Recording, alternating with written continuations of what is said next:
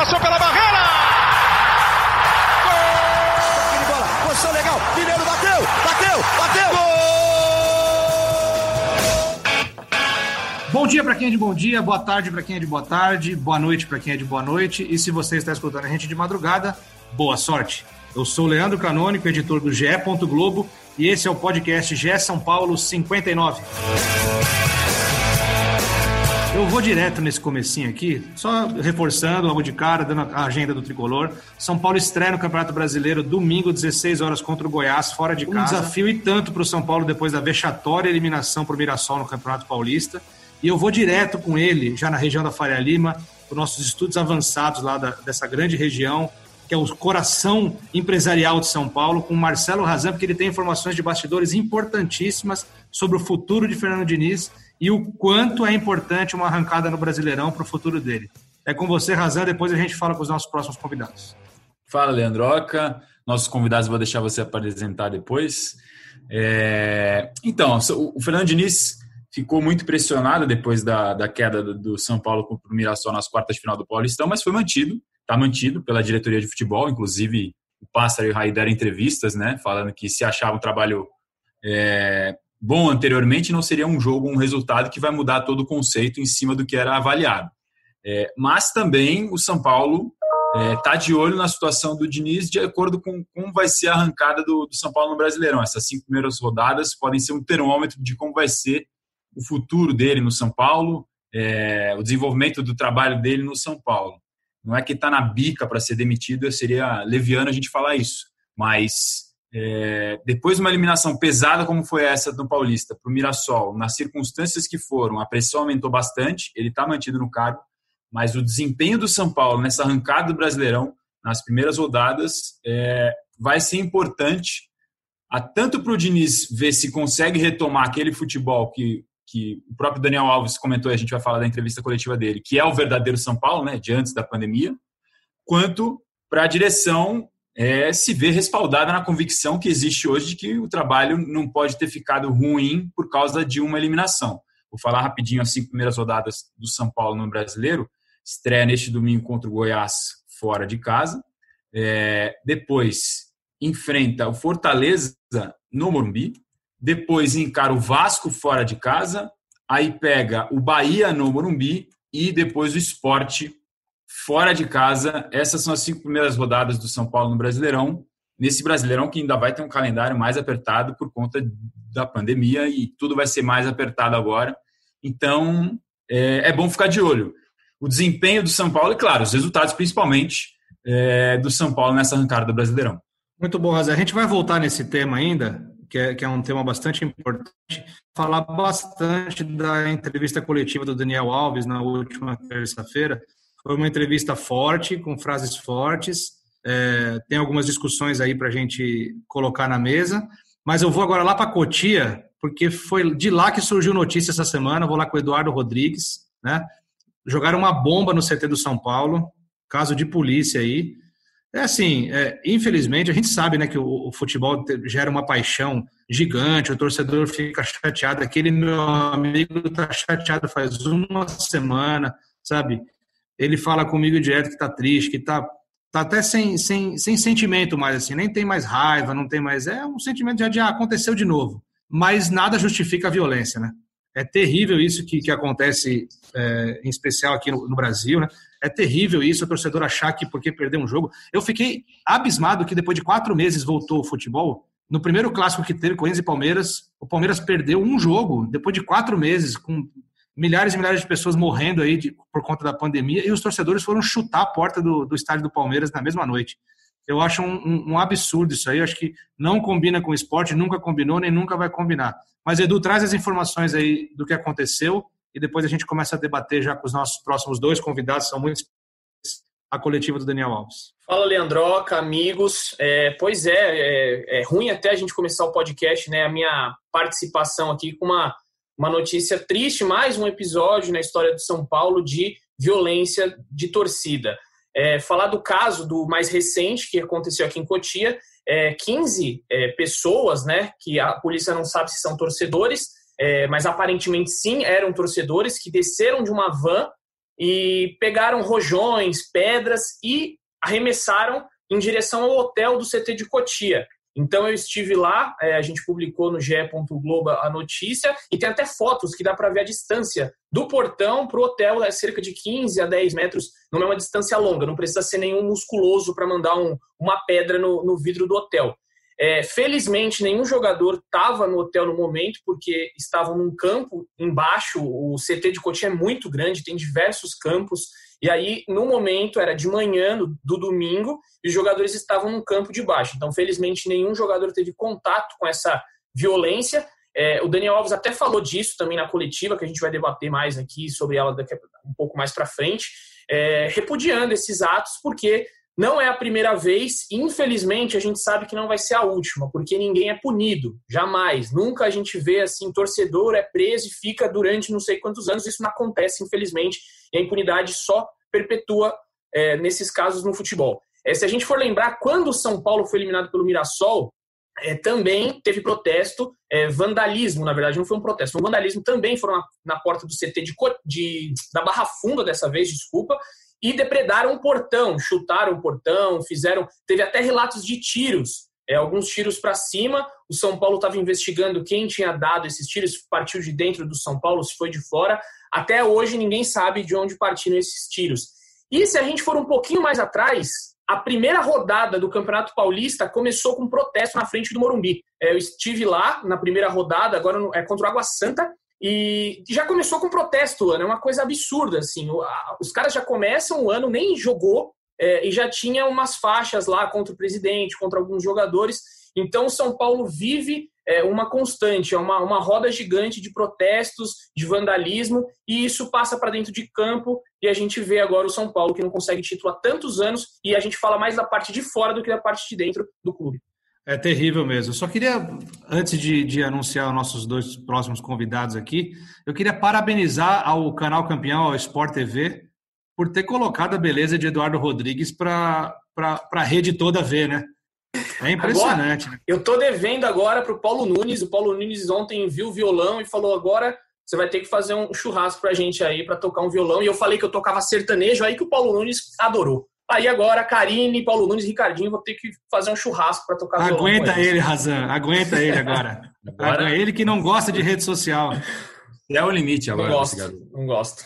Isso é o limite. Meu Deus do céu, fico até mas, ó, medo. E ó, mas uh, tem, tem muito dedo aqui, ó, do Marcelo Razan, sempre junto na informação. Então tem também que agradecê-lo, sempre agradecer Marcelo Razan pela parceria. Parceria, né, cara? Parceria é isso, é Pelé Coutinho, né, né Coutinho? Soquinho aqui, ó. Boa. Agora vamos lá na conexão Moca Moema, que essa dupla aí tem muito para falar sobre Daniel Alves, sobre coletiva do Daniel Alves, sobre um trabalho todo que estão fazendo em cima do Daniel Alves. Felipe Ruiz, produtor do São Paulo na TV Globo, e a repórter Gabriela Ribeiro, que fazia tempo que não vinha aqui. Seja bem-vinda, Gabi, seja bem-vindo, Felipe, que eu, a gente recebeu bronca nas redes sociais, parem de chamar de Não vou parar, Fique... não vou ceder para isso. Para mim, ele vai ser sempre o prazo. Embora eu acho que não tem nada a ver, mas vai ser sempre o prazo. Fiquem à vontade, há quem diga que parece mais, né, Landroca? Vou dar as honras para a Gabi, nossa convidada, para ela, ela começar aí, Gabi. Valeu, gente. É muito bom estar com vocês de novo, né? Acho que fazia, olha, bom, teve uns quatro meses aí de pandemia, né? E continuamos na pandemia, né? Mas, enfim, de paralisação do futebol, que eu não tive a honra de participar do podcast, mas estou de volta aqui com vocês e para falar bastante sobre a repercussão aí da coletiva do Daniel Alves. E eu também vou continuar chamando de prazo. Desculpa, galera, é, infelizmente é nosso prazo e tá aqui sempre com a gente, né? Há quem diga que sem barba parece mais, né, Gabi? Mas de barba é igual, É igual pedir para parar de chamar o Pelé de Pelé, não. Tem que chamar ele de Edson aí. Antes de da gente ir a fundo na coletiva Daniel Alves, eu queria trazer um, um, um dado interessante aqui. O Razan falou cinco jogos do São Paulo. É, se a gente perceber, é uma tabela que, que o São Paulo não enfrenta nenhum candidato ao título brasileiro. São Paulo pega Goiás fora, Fortaleza em casa, Vasco fora, Bahia em casa e Esporte fora. Se a gente olhar, a gente vai chegar a, a, um consenso que nenhum dos cinco vai brigar pelo título brasileiro. E o sexto jogo do São Paulo é contra o Corinthians em casa que clássico geralmente é um divisor de águas. Geralmente é aquele jogo que se você perde tem um peso muito grande, ainda mais pós-eliminação traumática, como foi contra o Mirassol. Então a gente chega à conclusão que esses cinco jogos são fundamentais pro, pro Diniz se firmar, pro São Paulo começar bem o brasileiro e criar uma gordura para enfrentar o Corinthians na sexta rodada, né? Isso também é levado em consideração, exatamente isso que você falou, Felipe. É, o, o, nível dos adversários também é levado em consideração. E ó, já estou até me acostumando a falar Felipe agora, depois. é, mas é isso aí. Tá. Esse, esses cinco primeiros adversários é uma chance interessante, talvez, para o São Paulo é, buscar uma pontuação. São 15 pontos em disputa, buscar de repente 10, 12, alguma coisa assim, seria interessante. É difícil. Leandro fez uma cara de difícil, assim, uma cara. acho que é difícil. É porque depois da, de uma eliminação para o Mirassol, o resultado é muito pesado, né? Da maneira que foi, as circunstâncias que foram, mas eu acho, e falei isso no outro podcast já também, que foi um podcast ácido, é, que eu acho que o São Paulo pode fazer um papel digno sim no Campeonato Brasileiro, porque é um campeonato diferente, pontos corridos, é, você tem mais tempo, embora o calendário vai ser mais apertado, mas eu acho que, que com esse elenco que o São Paulo tem, dá para fazer uma boa participação. É, apesar que os nossos prognósticos aqui nesse podcast são todos errados, né? É incrível como a gente erra. A gente erra todos os resultados, a gente erra quem vai ser campeão. Eu, eu prefiro nem dar mais palpite aqui, porque a gente só erra. O Leandroga falou que ia ser campeão ah, palpite. Eu não, não... não, eu, eu vou te falar, não, não, não chega nem na Sul-Americana e esses cinco jogos aí não faz três pontos. Que isso? o cara é muito 880, velho. Pegou, agora. Ah, eu tô vendo, eu tô fazendo o inverso aqui. Nossa. Zica reversa. É, é uma, vamos ver. Mas Dá. pensando em elenco e investimento, como o Raza falou, é obrigação. Ah, sim. Isso sem dúvida. Há tempos, não, né, que o São Paulo tem obrigação, mas não, não chega. Incrível. O São Paulo tem uma sorte que é a seguinte, né? O, outros times que passaram por essa fase que o São Paulo está passando chegaram ao fundo do poço com o rebaixamento. É, o São Paulo tem ainda aí brigou por um vice-campeão, foi vice-campeão em 2014, em 2000 7 contra o rebaixamento, mas tá, tá mais acima. Sabe, 2018 ainda ganhou um turno. Ainda tem. É, é, as campanhas são ruins, tem vexame no meio, mas ainda que, que, apesar de toda essa bagunça, tem tido poucas ameaças de rebaixamento, né? Assim, tem que trabalhar, porque assim, o nome, de nome, o elenco é forte, né? É bem forte. Só que tem uma, uma energia caro. É. Forte e caro. Tem uma energia rondando ali que não sei não. Ô Gabi, o que, que você destaca da, da coletiva do Daniel Alves? Eu, eu, eu só li o, o que os meninos escreveram. É... Meninos não, homens, né? Tem que parar com esse negócio de chamar homem de menino. É homem, os caras tudo barbado aí. Tem que ter responsabilidade. Se, vocês têm que se responsabilizar pelas suas coisas. O que, que você destaca, Gabi, de, de importante aí do que o Daniel Alves disse ontem? Olha, eu acho que a repercussão, eu até estava conversando com o Edu ontem, depois da coletiva, é... eu me surpreendi um pouco com a repercussão, porque eu acho que o Daniel Alves deu voz a muito do que a torcida estava pensando, mas não foi nada que ele já não tenha falado outras vezes no São Paulo. Contando essa trajetória aí de um ano, né? Nessa semana a gente está produzindo no Globo Esporte uma matéria especial de um ano do, do Daniel Alves. É, e a gente pegou várias coletivas desde o primeiro jogo dele lá contra o Ceará e coisas que ele falou em, é, em zona mista, coisas que ele falou depois de jogos difíceis do São Paulo, é, passando por críticas ao futebol brasileiro, críticas à diretoria do São Paulo, críticas à imprensa. Ele fez isso o ano inteiro dele no São Paulo. Ontem, o que eu senti da entrevista coletiva é que ele juntou todas essas críticas e colocou, expôs novamente. Acho que foi é, mais ou menos isso. E como o momento do São Paulo é muito delicado, é, isso acabou repercutindo muito mais, porque o torcedor se viu representado por algumas das coisas que ele falou. Em compensação, é, eu acho que o Daniel Alves ele assumiu uma posição, principalmente ali no começo da coletiva, quando ele foi questionado sobre ter é, estar é, suprindo a expectativa do São Paulo e não suprindo a expectativa dele, eu acho que ele assumiu uma postura que eu não concordo em relação a, a como ele expôs o clube. Porque, assim, Daniel Alves é um jogador, é o jogador mais vitorioso do mundo, é um jogador que passou por grandes clubes, passou, é, conheceu tudo da mas a partir do momento em que ele joga é, estrutura de São Paulo, é, tudo que está tudo que está acontecendo no São Paulo, como se fosse muito menor do que é, eu acho que ele expõe muito o clube e também não acho correto. Então, acho que a gente precisa fazer essa ponderação. mas as críticas dele foram pertinentes em relação à diretoria, em relação à, à política do clube que ele acha muito é, bagunçada, né? E, e, acho que é, é, esses foram os principais destaques. Aí, em relação ao fato dele ter falado que só joga no São Paulo no Brasil, achei interessante, porém também é outro ponto, outra, outro asterisco nessa entrevista coletiva, porque acho que Daniel Alves também tem que cuidar em relação a como ele se põe sobre os outros clubes. Porque ele falar que, ah, não, eu não vou, vou jogar só no São Paulo porque o Bahia, é, eu falei que ia jogar dois meses, a torcida não quis, agora também não vou. Poxa, também você tem que respeitar a outra instituição. Então, assim, acho que a falha dele foi não respeitar instituições nessa entrevista coletiva, embora as críticas tenham sido muito pertinentes. Acho que o Praz também pode falar um pouquinho sobre isso. Ele, ele usou até o termo. à vontade, Gabi. Ele usou até o termo rechaçado, né? Ele falou: fui rechaçado quando eu disse que, que ia jogar só dois meses no Bahia. É, eu concordo contigo né, nessa do Bahia. Do São Paulo, eu acho que assim, ele fez críticas ao marketing, à diretoria, ele, ele usou o termo coisinhas, coisinhas que vão minando o time, né? Ele até falou nesse jeito assim, coisinhas, não deixou claro, mas a gente pelo que convive de São Paulo ali, sabe que tem a ver com, com os diretores, tudo, toda aquele, aquela parte interna do São Paulo que acaba minando o campo, não só agora nesse Paulistão, é uma coisa antiga que caminha nesses oito anos de, de jejum do, do São Paulo.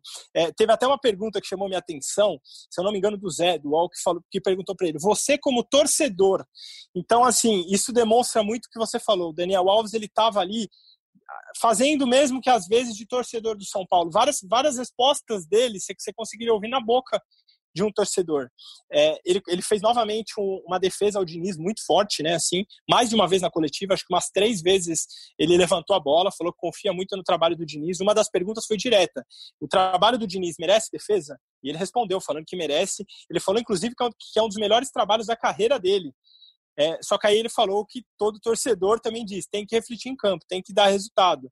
Acho que até uma, uma questão pertinente aí para a gente debater é esse, essa questão resultado e efetividade, porque ele fala assim, o Mirassol deu três, três chutes no gol e fez três gols. Só que a questão é como foram os gols. Ele não abordou isso, né? Assim, foram gols de falhas, foram gols que um time no mata-mata não pode ter. Então, assim, o, como que o Diniz pode trazer essa, esse bom futebol que ele apresentou algumas vezes para dar resultado mesmo, né?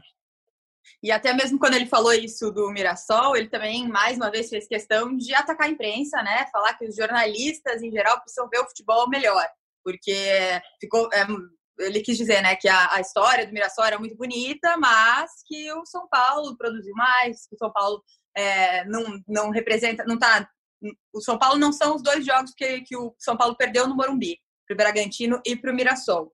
Agora, no, no jogo do Bragantino já deu para ver isso, e no jogo do Mirassol, obviamente, muito mais explícito, e aí, é claro, entrou, entraram todas as diferenças. Porque o Bragantino, é, quer queira, quer não, ainda é um time de Série A, é um time né, é, que, que tem muito investimento, então, assim, e, e é um time que está jogando junto já faz tempo e tal. Agora, o Mirassol, é, colocar daquela forma, como ele colocou, eu também acho que, que, que precisa um pouco de. Né, precisa dosar um pouco. Não sei, o Razan também estava acompanhando a coletiva, né? E, e ele destacou, acho que foi exatamente essas frases, né, Razan, que, que eu falei aqui de, em relação à diretoria e principalmente de só jogar no São Paulo, que foram as mais fortes da entrevista. É, tem, tem é, algumas das coisas que vocês falaram foram também o que eu achei de mais forte, isso de até para terminar essa especulação do Flamengo, que alguns torcedores até nos procuraram, devem ter procurado vocês em redes sociais para perguntar, ó, oh, Flamengo, tal. Volta e meia essa história reaparece e acho que foi importante para colocar um ponto final. É, disse que ele foi, quando eu perguntei sobre a parte do salário, ele falou que foi um dos primeiros a aceitar a redução de salário na época que isso foi proposto, porque achava que era uma questão mais humana do que de dinheiro e que não fazia sentido pensar em dinheiro quando tinha pessoas morrendo com problemas gravíssimos, que ele se apega mais na parte humana das coisas. É, falou que ele deu resultado em todos os lugares que ele foi, não vai ser no São Paulo que ele não vai cumprir isso. E aí ele bateu nessa tecla que a Gabi falou, que é o maior vencedor da história do futebol, falou isso mais de uma vez, inclusive.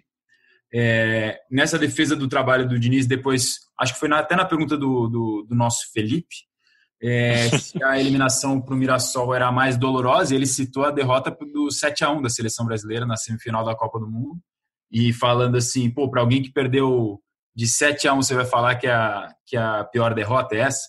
Assim, e aí ele citou algumas outras da Champions e tal, mas realmente o 7 a 1 é algo muito, muito emblemático na carreira de todos que participaram. Acho até que o Leandro Canônico estava no Mineirão, estava lá, né, Leandro? Tava lá, tava lá.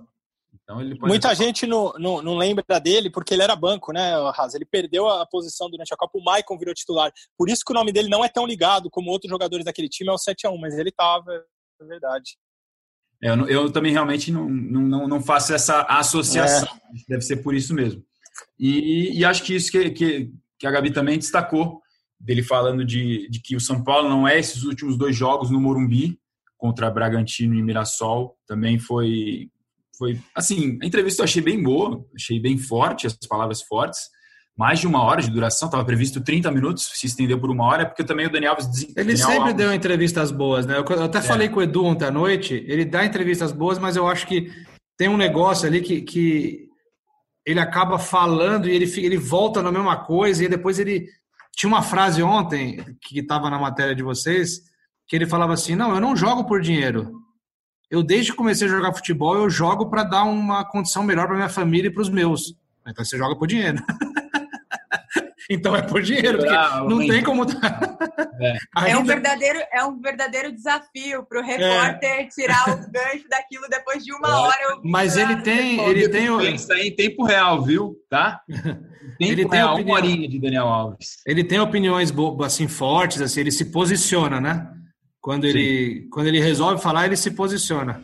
O Edu já é. levantou a mão sete vezes, vamos dar a palavra para ele aqui. É porque eu deixo todo mundo falar, espero minha vez aqui quietinho. Mas eu queria só destacar uma coisa que o Praz, é Praz mesmo, eu não falei sobre isso, mas é Praz. É, falou agora há pouco é, sobre o Daniel Alves ter defendido o Diniz. É, eu me arrisco a dizer aqui nesse podcast que o Diniz só não caiu contra o Mirassol por conta do Daniel Alves. Eu me arrisco a dizer isso porque o Daniel Alves ele deu uma entrevista muito dura é, naquela vez que falou sobre os conselheiros, que o São Paulo precisava criar um, um ciclo de, de não ficar renovando toda hora treinador. E isso daí eu acho que pegou muito mal. E o Daniel Alves falou: eu preciso de estabilidade, senão eu vou embora. Então eu acho que a diretoria tem muito medo de falar: meu, se a gente demite o, Fernando Diniz aqui, capaz do Daniel Alves ir embora. Eu vejo meio que esse cenário ali. O Daniel Alves conseguiu segurar um pouco o Diniz. Pode falar, Gabi. Você levantou Não, até mesmo rememorando é, o que ele falou nesse um ano, tem uma entrevista coletiva que ele deu contra. Foi também contra o CSA, que ele fala na, no, ano, no Brasileirão do ano passado, é, que ele fala exatamente isso, da, da, questão da estabilidade. E ontem ele voltou a falar que o problema Sim. do São Paulo era não criar estabilidade. É, naquele momento, Cuca estava para ser demitido, enfim, tá, ainda não era o Fernando Diniz, estava né, nesse rolo todo.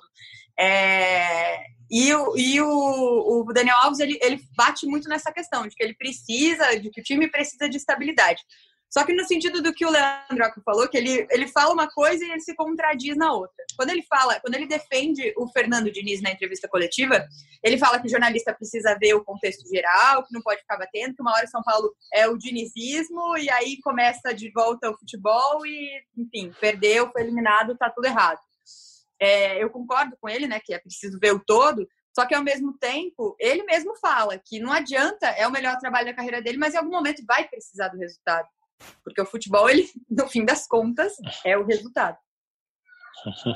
E, e aí, e aí só, só, não, aí só para eu fechar o meu sobre Daniel Alves, uma outra coisa que ele, o, o Praz falou e até a Gabi falou aqui sobre é, essa coisa do, do jogo do Mirassol e do Bragantino é, ter ido três bolas no gol e três bolas entraram. Essa narrativa ela não é verdadeira. Eu, eu assisti os dois, aos dois jogos, estive no Morumbi contra o Bragantino e o Bragantino chegou muitas vezes, teve bola na trave do Arthur, é, é, é, não, acho que teve uma bola da trave no Arthur, se eu não me engano. Foi um chute de longe. Teve sim, é, começo do, do segundo tempo. Então, assim, no, ele também usou isso contra o Bragantino. Ah, três bolas no gol e foram três gols. Não foi bem assim. Então não Fernando adianta o Daniel também. Alves falar, ah, vamos assistir os jogos. A gente assiste, Daniel. A gente assiste bem. É, o Daniel, o Daniel, o Daniel Alves e o Diniz falaram isso. Então a gente assiste sim, e essa narrativa não cola. Desculpa, mas não, não foi bem assim. Agora você foi bem, Eduardo. Eu, te, eu pego no teu pé brincando, sempre eu brinco com quem eu gosto, né? Mas agora você foi bem, você foi, você foi cirúrgico, cara. A gente assiste muito jogo, né? Toda hora muito tem que ficar bom. falando da imprensa, a gente também tem que se defender. Não é só o jogador que vai bater na gente, a gente não vai. Não, aí já você tá por cima, tá bom, tá bom. É. Tá bom. Para por cima. Chega, né? Acabou. E, e, e, em cima disso que o Edu falou, eu acho que mesmo que tivessem sido três bolas no, no, no gol, o problema são, a, são assim, os, os meios que essas bolas chegam. É, um jogador como, como o Zé Roberto não pode estar sozinho dentro da área como ele estava numa cobrança de escanteio. O São Paulo não pode tomar um gol de transição jogando no Morumbi como tomou o segundo gol contra o Mirassol. Então, assim, a, a, e, e, o terceiro gol é uma trombada ali que também não pode acontecer, mas é mais ocasional. É, só que também por uma substituição do Diniz que é bem contestável. O Losetti falou aqui no, no, último podcast que, que não entendeu, e assim, muita gente não entendeu, também tem dificuldade para entender. Eu colocaria o Everton no jogo, mas não na lateral esquerda, ele agrega muito pouco jogando na lateral esquerda, e o São Paulo estava encaixado do meio para trás. O Mirassol não tinha feito absolutamente nada no segundo tempo. O primeiro lance de perigo é o terceiro gol que, que decretou a classificação. Então, assim, o problema não é a, bola chegar, é como ela chega, por que, que ela chega, né? Eu acho que São Paulo tem erros defensivos que não, não poderiam estar acontecendo. E é a questão de que as críticas, elas não são infundadas, né? O problema, a gente conversa direto sobre isso, mas o problema é que a defesa do Diniz, ela, ela apresenta uma decadência desde o início do trabalho dele no São Paulo. Teve uma estabilidade depois da pré-temporada, com a, né, com o time já estava mais entrosado e tudo, mas é um problema do trabalho do Diniz e é um problema que precisa ser criticado. Então, não é uma questão de jornalista que não sabe ler o jogo. Tanto que é, esse é um argumento recorrente nas entrevistas coletivas do Daniel Alves, né? Lembro na entrevista do ano passado que ele falou que jornalista não jogava bola. É, que é um, é um problema, porque assim, a gente, eu não jogo bola, mas eu consigo ler o jogo e vejo o que está acontecendo. E o São Paulo tem um problema defensivo há muito tempo. Eu acho que agora é importante até a gente voltar na informação de bastidores do, do Razan sobre o futuro do Fernando Diniz do São Paulo, de, do quão importante é essa sequência de cinco jogos do Brasileirão. Vocês acham que está correto esse pensamento que vem de dentro do São Paulo? De que ele tem que ter esses cinco jogos para mostrar se vai ter futuro o time ou não? E vocês acham que, que merecia uma troca se isso não der certo? É, eu sou contra a troca, já falei semana passada, eu acho que tem que tem que apostar nele e deixar, porque senão cai sempre no, na mesma coisa. A não ser que faça zero pontos, entendeu? Aí é uma, uma outra coisa. Mas eu sou contra a troca. O que, que vocês acham? É, a não ser que também que faça os três pontos que você falou de forma pessimista também. Três pontos em 15, aí é quase um desastre. Quatro derrotas. Também sou contra a troca. Acho que é, o trabalho, desempenho de São Paulo a atuação não é ruim, acho, no todo do trabalho do Fernando Diniz, é regular, talvez, os resultados começou com o objetivo inicial alcançado, que foi a classificação para a Libertadores, que era o que dava ali, no Brasileirão do ano passado, e nesse ano, péssima eliminação nas quartas de final, se esperava o São Paulo, se enxergava o São Paulo como um dos favoritos, e, era, e tinha números é, na primeira fase para isso, mas acho que trocar agora em agosto ou setembro, enfim, deve ser setembro, né? depois dessa sequência, se, a não ser, é isso, a não ser que seja uma sequência muito ruim, uma, uma sequência catastrófica, tipo, fazer três pontos, é, dois pontos em cinco jogos, que eu acho que é muito difícil acontecer pelo futebol que o São Paulo tem, e, e acho que não é possível que tenha esquecido, né? Apesar da paralisação, sempre tem que ter aquele asterisco que eu já falei, é uma situação completamente fora do normal, quatro meses sem jogar futebol, ninguém nunca passou por isso, ninguém nunca ficou tanto tempo sem treinar assim. Mas acho que esse time vai, em algum momento, vai retomar aquele futebol que, que já apresentou. Ó, oh, tá, tá concentrado, né? É, agora, saiu, a concentração não, acabou, recente. É, acabou ontem, é. hoje já volta para Barra Funda. Mas vocês podem apostar treinar, que, que. Começa a treinar na Barra Funda de quarta até vocês, sábado agora. Vocês podem apostar comigo que até sábado vai ter alguma declaração de algum lugar vindo que não, esse período junto foi muito proveitoso, o time se uniu. Você vai ver, pode ter certeza absoluta. É, é não, é muito bacana, o clima tá ótimo. É, sobre, tá sobre ótimo, isso. o clima tá ótimo acontece, começa a brigar aí para ver se resolve alguma coisa. sobre isso aí de clima, eu conversei com algumas pessoas e assim, entre os jogadores não tem nenhuma rixa, não tem grupo rachado, nada disso. Mas o, o clima de diretoria, é, entre os jogadores é de totalmente desastre, né? Então isso não tem nem como estar bem. Seria até um desrespeito se tivesse bem alguma coisa ali dentro. E aí, falando dessa troca de técnicos, eu sempre me faço a pergunta: quem viria para o lugar do Fernando Diniz? Hoje, se a gente for pensar quem está no mercado assim de bate-pronto no Brasil, Mano Menezes. Aí você vai trazer, por exemplo, o Mano Menezes, que tem um estilo de futebol totalmente diferente, mas é assim, é um, é um, é um churrasco e um sushi, não tem nada a ver uma coisa com a outra. E aí você vai mudar a forma dos jogadores pensarem o futebol, vai remar contra a maré, vai precisar de 10 jogos para se adaptar, já está no meio do Brasileirão, não consegue nada de novo. Então, eu, se eu fosse o Leco, se eu tivesse a caneta lá, é, eu não demitiria, a não ser, claro, nessa, nesse caso de 3 pontos em 15, que aí não teria é, ninguém que segurasse é, nem o Guardiola no São Paulo. Podia ser o Guardiola, se tivesse 3 pontos diante desse cenário, ele seria demitido. É, mas eu não vejo uma troca como produtiva pelo que tem no mercado hoje de treinador disponível com o estilo do Fernando Diniz. Eu acho também, concordo com o Razan, que eu, eu, acredito que o São Paulo vai retomar aquele futebol de antes da, da pausa, é, porque sabe jogar dessa forma, com Tietê, Daniel Alves construindo jogadas, Igor Gomes, se tiver bem, o ataque estava bem antes da, da pausa. Então eu ainda acho que o São Paulo pode se encaixar. Claro que brigar por campeonato, a gente sabe que é muito difícil, vai brigar por uma Libertadores, mas eu não trocaria o treinador. Eu tô, eu tô opinião, com o Edu também. Edu, Desculpa, desculpa te interromper, Felipe. Essa Imagina. Que deu, a Gabi é, pediu a palavra, hein? Já repasso para a Gabi só um segundinho. É assim, é porque um clube do tamanho de São Paulo tem várias pessoas que opinam e pensam diferente, né? É, mas pessoas próximas ao presidente Leco pensam parecido com o que o Edu acabou de falar, que manteria o Diniz e vai com ele até o final. É, o que eu acho que é importante é tanto, enfim, no contexto do torcedor saber e também mesmo pensando diretoria e afins, é, crítica não, não, necessariamente significa que a gente está aqui falando que o Fernando Diniz tem que sair, né? Eu, particularmente, é, falei da, da, questão dos problemas defensivos, acho que são é, problemas que o trabalho do Diniz carrega já há muitas temporadas, não é um problema só do São Paulo, mas é exatamente o que o Edu falou. O, sair para quê? Mudar para quê? O elenco vai mudar? Não vai mudar, né? O São Paulo comparativamente com outros times que disputam a Série A, tem um elenco muito melhor, muito mais qualificado.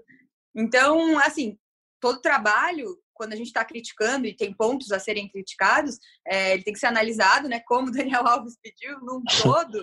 É, mas acho que as críticas são válidas, independentemente da gente defender que ele saia ou não. Acho que o São Paulo não tem muitas, muitas alternativas é, no que está estruturado hoje para colocar outro treinador. E além da, das críticas defensivas que você fez, fez com razão, Gabi, e realmente é um, um, problema recorrente dos trabalhos do Diniz, eu acho que no São Paulo, pós-pandemia, o São Paulo da volta, tem alguns outros problemas. Por exemplo, a falta de velocidade na frente, que é uma coisa que o Anthony dava muito, e a saída do Anthony, o São Paulo não tem mais aquele combate na frente, aquela marcação em cima. E aí dificulta para o jogo do Diniz, que é aquele jogo de intensidade, aquele jogo de marcação alta, como ele gosta. É muito mais difícil você fazer isso com três jogadores como Vitor Bueno, Pablo e Pato. Você não tem aquela força. É, você não tem aquele jogador de lado de campo rápido, que é uma coisa que ele vai ter que, que reencontrar também. Ele tem algumas peças no elenco, mas nenhuma delas tão confiáveis hoje, que são Elinho, que são é, é, Brenner, Paulinho Boia. Tem vários jogadores que poderiam ocupar ali, Everton, mas nenhum deles 100% confiável. Eu acho que é, essa sequência do Diniz, esses cinco jogos, é, eles vão ser fundamentais para ele reafirmar a ideia dele de jogo, que ele tinha muito claro antes da parada e, e, ele perdeu isso. Então ele vai ter que reafirmar com o campeonato em andamento. Não é missão fácil, mas eu acho que ele, que ele vai conseguir, até pelo elenco que ele tem na mão, é um bom elenco. E essa, essa entrevista do Daniel Alves, uma coisa que eu conversei com algumas pessoas, ela não caiu tão bem internamente para a parte de diretoria, porque ele bateu na diretoria, bateu no marketing, várias, vários pontos com razões, com razão, como você falou. Só que o que, que eles entendem? Que é legal, que é bom, porque ele deu uma blindagem para o elenco. Quando ele falou isso, ele foi lá, deu a cara a tapa, ele, ele não expôs os outros jogadores. Então a ideia interna é: o São Paulo vai conseguir, nesse começo de brasileiro, reencaixar e retomar aquele futebol que apresentava antes da parada. Ouvi coisas parecidas. Dá... Pode falar. Ouvi pode coisas falar. parecidas em relação à entrevista do Daniel Alves, que falou coisas muito boas, isso dentro de São Paulo. Falou coisas que são legais, mas outras que não concordam. Mas o que concordam, por exemplo, é que muita gente espera a oportunidade para jogar o álcool na ferida que está aberta ali, para se aproveitar do momento. Bom, Bom.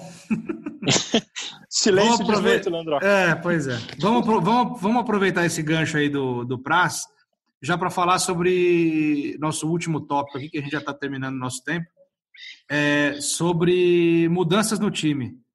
Né? Tem alguma possibilidade de mudança para o jogo contra o Goiás em relação ao que o São Paulo vinha tendo de time titular é, no Paulistão? A gente fez uma matéria no, no GE. Globo, é, acho que, se eu não me engano. Você falando segunda... assim, a gente fez uma matéria, parece que eu não li a matéria, porque esse é um podcast, entendeu? Aí você fala assim, parece que eu não li a matéria. Eu li, cara. É que Mas eu tô, tô jogando. Falando... Eu tô falando pro ouvinte, cara, não tô falando para você. Ah, porque aí depois você fica me jogando na cara as coisas aqui no, no, no privado. Eu sei como você é, cara. Te conheço. Jamais. Esse amor e ódio aqui entre eu e Leandro que é maravilhoso. Enfim, é, no GE. Globo, para quem não viu, pode ir lá acessar que nós fizemos uma matéria com algumas é, modificações que podem ter no time. Os treinos todos foram fechados, então o Diniz, obviamente, não vai divulgar essa escalação antes do jogo contra o Goiás. Mas nós vamos apurar aí, vamos estar em cima do, da notícia para trazer se tiver alguma alteração. Por enquanto, há algumas especulações. A primeira é a saída do Juan Fran e a entrada do Igor Vinícius na lateral direita. Isso pode acontecer, já é um pedido antigo da torcida que é, critica muitas vezes o Juan Fran na sua parte principalmente ofensiva, você não vê o, Juan Fran ultrapassando jamais, é muito difícil você ver ele chegar na linha de fundo, e o Igor Vinícius vem correndo aí por essa vaga há um tempo, vem entrando bem, um garoto, é, então ele pode ter essa oportunidade. E a outra, que é, que é uma mais plausível, é uma, uma mudança no ataque. É, o Alexandre Pato não teve um desempenho muito bom pós-pausa, não fez nenhum gol, foi criticado aí pela torcida, é, até, enfim, é, saiu um pouco das redes sociais, se a gente perceber aí que ele estava tão ativo durante a pausa, até isso ele parou, porque o, o pesou um pouco essa volta dele. Ele não estava indo muito bem e a gente pode ter alguma mudança no ataque do São Paulo. Vitor Bueno, Pablo e Pato, como a gente já sabe, pode sair o Pato e aí pode ter algumas alternativas que o Razan vai falar agora. Quais são essas alternativas que o Fernando Diniz pode fazer? É, se, entrar, se sair o Pato, poderia entrar ou Luan ou o Lisier, um dos dois volantes, justamente pelo que a gente vinha falando. São Paulo tomou seis gols em dois jogos no Morumbi, né? Três para o Bragantino, 3 a 2 Bragantino, 3 a 2 Mirassol. Então, é, de repente, compor mais o meio de campo. Mas tudo que a gente estava falando aqui é em cima de possibilidade, porque o Fernando Diniz e o, elenco do São Paulo está treinando desde a eliminação do Mirassol, que foi na quinta-feira, quarta-feira da semana passada. Então, uma semana e meia de treinamentos até a estreia contra o Goiás nesse domingo agora, fora de casa. A gente está gravando na quarta-feira, ainda tem mais três treinamentos, três treinamentos, é, até o jogo de domingo, quinta, sexta e sábado. Pode ser que ele teste outras possibilidades, é, mas o que tem hoje, quarta-feira, é isso. É um time parecido com aquele titular que já vem jogando, mas com possibilidade dessa mudança que, se for confirmada, seria uma mudança que mudaria, mudança que mudaria ótimo, uma mudança que trocaria o sistema tático, né? Sai um atacante, entra um volante, pode ser o Liseiro ou o Luan, o Luan característica mais de marcação, o Liseiro mais de saída para o jogo, mas o Liseiro ainda não, não jogou aquele futebol que se espera dele, que em algum momento lá atrás ele conseguiu atuar e não retomou mais. Vamos ver como é que vai ser. Se o Diniz vai manter aquela estrutura de time ou se vai mesmo fazer essa mudança e aí, não sei o que vocês acham. Se confirmar essa mudança, como é que vocês veem esse São Paulo com mais um volante e menos um atacante? Eu acho que ele muda um pouco, né, Raza? É aquele time que tinha dado certo antes da parada, como eu tinha dito. É, como ele não tem esse jogador confiável de beirada, é, ele opta por ter um meio de campo mais pegador, um meio de campo mais congestionado ali, que acabou dando certo na Vila contra o Guarani. Ele entrou com um meio de campo com os dois jogando, Luan Elisiero, com um meio de campo mais de pegada e o São Paulo ganhou o jogo, apesar de ter sido uma bela atuação do Volpe também. O Guarani chegou muito no gol. É, só que eu, eu, acho que é isso. Ele meio que é, deixa de lado aquela ideia dele de time com dois, com dois, três jogadores à frente, um de cada lado, com um time que propõe muito mais e passa a querer ganhar o meio de campo, uma ideia um pouco diferente de time aí, né?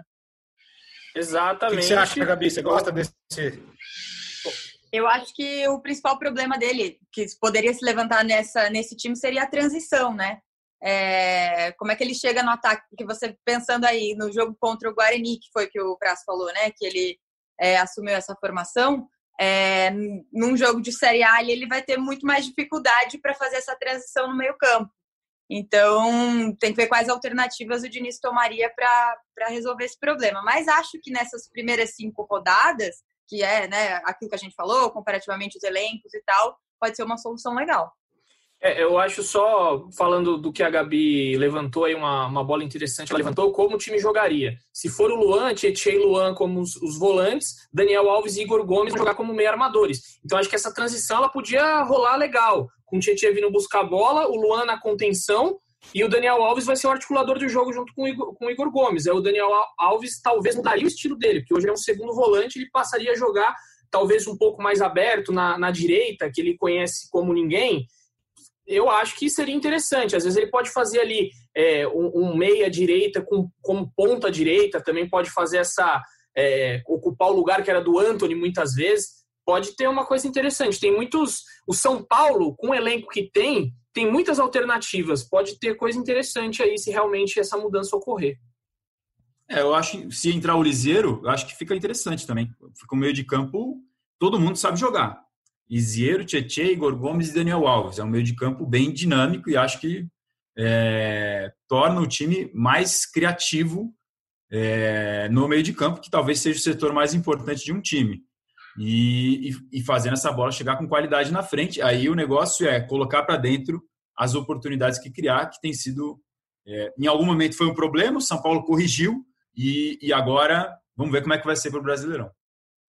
E eu acho, inclusive, que isso supre uma, uma demanda, um pedido que eu tenho visto muito da torcida do São Paulo, todo mundo repercutindo é, nessa volta do Campeonato Paulista, enfim, desde a, a, na volta depois da paralisação, que é a rodagem maior do elenco. Talvez ele possa dar oportunidade para os jogadores ali que ele não, né, não teve, que a gente viu ali no jogo do Guarani, que foi um jogo que o São Paulo teve um pouco mais de, de oportunidades, então talvez ele consiga fazer isso nesse tipo de, de armação do time. Total. O próprio Diniz ele pensa isso, Gabi, que ele depois dessa eliminação uma coisa que ele ponderou ali, eu ouvi de algumas pessoas, de usar mais o elenco mesmo. Ele o jogo contra o Guarani mostrou que ele tem peças e ele, e ele demorou muito para mexer, né? Eu penso assim, muita gente falou que no, no jogo contra o Mirassol ele demorou muito para mexer. Um ponto legal disso que o Edu falou, de repente, da entrada do Luan, ou mesmo do Lisieiro, de dar mais liberdade para o Daniel Alves. Uma coisa que o Losetti falou, vou citar o Losetti aqui de novo, é que eu ouvi o podcast de vocês e tudo que o Losetti falava eu fazia assim com a cabeça, balançava a cabeça, porque você concorda absolutamente 100% com o que o Losetti fala. Contra o Mirassol, o Daniel Alves jogou muito lá atrás um jogo decisivo que você precisa criar, precisa fazer gols, Daniel Alves tem que estar mais próximo do gol, tem que estar, é o cara que vai dar uma assistência, que vai achar um chute fora da área. Então, entrando mais um volante no time, Daniel Alves de repente pode receber ter mais liberdade para jogar mais avançado, para criar mais nesse time do Diniz, né? E só um, um bastidor sobre o sentimento do, do, do Fernando Diniz pós eliminação para o Mirassol é, foi de decepção assim com, com os jogadores no sentido de poxa é, não era aquilo que, que ele, claro, esperava pelo trabalho que vinha sendo desenvolvido, a torcida não precisa nem falar, mas do Diniz mesmo, é, que é um cara que a gente ouve dizer, a Gabi acompanha ele muito também, que a gente ouve dizer que nos treinamentos é um cara muito enérgico e até por isso algumas vezes ele fecha o trabalho para poder chegar mais junto nos jogadores em treino tático dia a dia, é, que talvez os caras até esperassem uma bronca absurda e é muito vai de cada um, né? A reação no momento como esse de eliminação, de frustração mas que do Diniz, assim, foi um sentimento de, de, de decepção com os jogadores, porque não apresentaram nada do que, ou perto do que se, se previa, o que se gostaria, do que se tinha treinado, e que faltou energia mesmo né, do time em campo na, na eliminação para o Mirassol. É, o São Paulo tentando juntar os cacos depois dessa pancada que é dura e, como o próprio Daniel Alves falou, muito frustrante. Muito bem. Mais um bate-papo aí bem proveitoso nosso, bem cheio de informações do Razan, do Edu, da Gabi e do nosso Felipe Ruiz, o famoso Praz. E a gente vai caminhando já para o fim, agradecendo aqui a Gabi pela presença. Foi muito bom te ter de volta no podcast GE São Paulo. Valeu, gente. Foi muito bom estar com vocês. Espero mais vezes poder contribuir aí durante o Campeonato Brasileiro. Domingo começa, domingo começa. Muito bom. Edu, muito obrigado. Pode tocar seu violão aí agora. Valeu, Lele. É, mandar um, só o minha, meu último recadinho aqui. O time feminino do São Paulo fez testes de Covid e vai voltar a treinar no próximo dia 7. Então, o time feminino retornando aí também. Só a minha última e um beijo a todos vocês. Foi muito bom mais uma vez estar aqui. Meu querido Praz. Grande Leandroca, sempre uma honra, uma satisfação. Para fechar, é, tinha anotado uns números do Daniel Alves aqui: 33 jogos, 7 gols, 4 assistências. A cada 3 jogos ele participa de um gol. Corrobora um pouco com essa tese que eu falei agora dele ter que jogar um pouco mais mais à frente, mais perto do gol. Acho que o sucesso do Diniz passa um pouco por achar esse lugar, não só do Daniel Alves, claro, todos os jogadores, mas o time, como o Daniel Alves é uma engrenagem importantíssima no meio, achar o lugar dele para que o time flua, flua ao redor. Aquele abraço, Leandroca. O São Paulo é gigante, vai continuar gigante independentemente do que acontecer, mas vive uma fase muito ruim, mas que seria uma baita vergonha para o São Paulo, Daniel Alves sair de lá sem um título, o maior vencedor da história do futebol, passar pelo São Paulo, clube do coração dele, e ele não ser campeão lá seria. Mas vamos que tem tempo ainda, tem, tem, contrato ainda e tem campeonato ainda.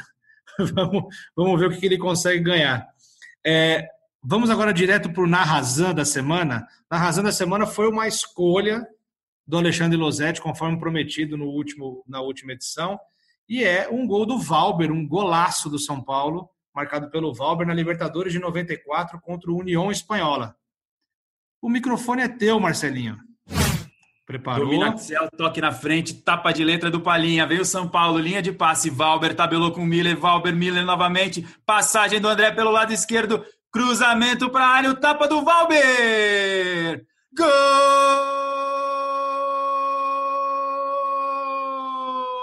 Golaço do São Paulo. Linha de passe tricolor. Quase tudo de primeira. Miller, Palinha, Miller Valber lá dentro. Cruzamento veio do lado esquerdo na medida do André. O Valber só escorou. Que golaço do São Paulo. Tricolor 4, União Espanhola 3. Tá aí o Razan, muito bom. É bom relembrar essas épocas, né? Um, é. dia, um dia volta, um dia volta. A gente foi em 1994, tá de parabéns, o Razan, cada vez melhor. Eu, eu, eu, criei uma teoria, tem um tempo que eu estou pensando nessa teoria, e eu falei uma coisa essa semana numa, numa das reuniões de pauta que a gente teve aqui para. até para a final do Paulistão aí, Corinthians e Palmeiras. E eu lembrei, né, do o São Paulo não vence um título desde 2012. A impressão que dá é que o São Paulo está preso naquele jogo. E como aquele jogo não terminou, né, teve só o primeiro tempo, depois. O São Paulo está preso ali. Eu acho que tem que fazer um amistoso para fazer aquele segundo tempo e acabar com isso. Tem uma, página, tem, uma, tem uma página, tem uma página de São Paulino que esses dias, na semana passada, acho que o Tigre fez aniversário. E aí uma página brincou: venham jogar com a gente no Morumbi, pelo amor de Deus, pra gente acabar com essa zica. Aí, é, mas então, é teve, isso aí. É, teve é, isso.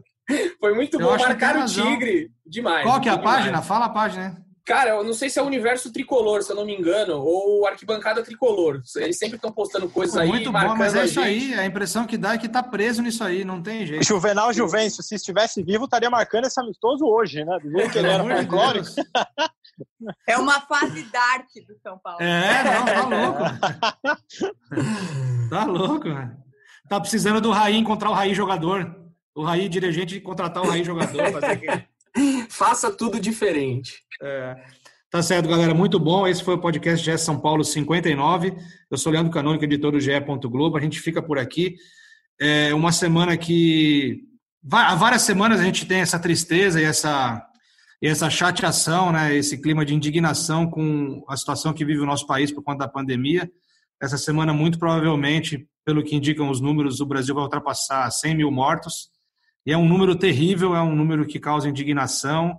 É, a gente não pode se acostumar com isso, a gente não pode normalizar a pandemia, e por isso a gente reforça aqui no GS São Paulo a necessidade de, se você puder ficar em casa, de você usar álcool em gel, de você usar máscara. E por conta desse momento, eu vou pedir para o Totti não colocar a trilha de encerramento, a gente vai encerrar sem trilha hoje, que eu acho que é, que é importante a gente deixar essa, essa marca aqui, que as pessoas tenham mais consciência e continuem prote se protegendo e protegendo aos seus. Para escutar o podcast GE São Paulo, é ge.globo barra podcasts, nas plataformas do Google, da Apple, Pocket Cast e Spotify. A gente fica por aqui. Um beijo no coração e um abraço na alma de cada um de vocês.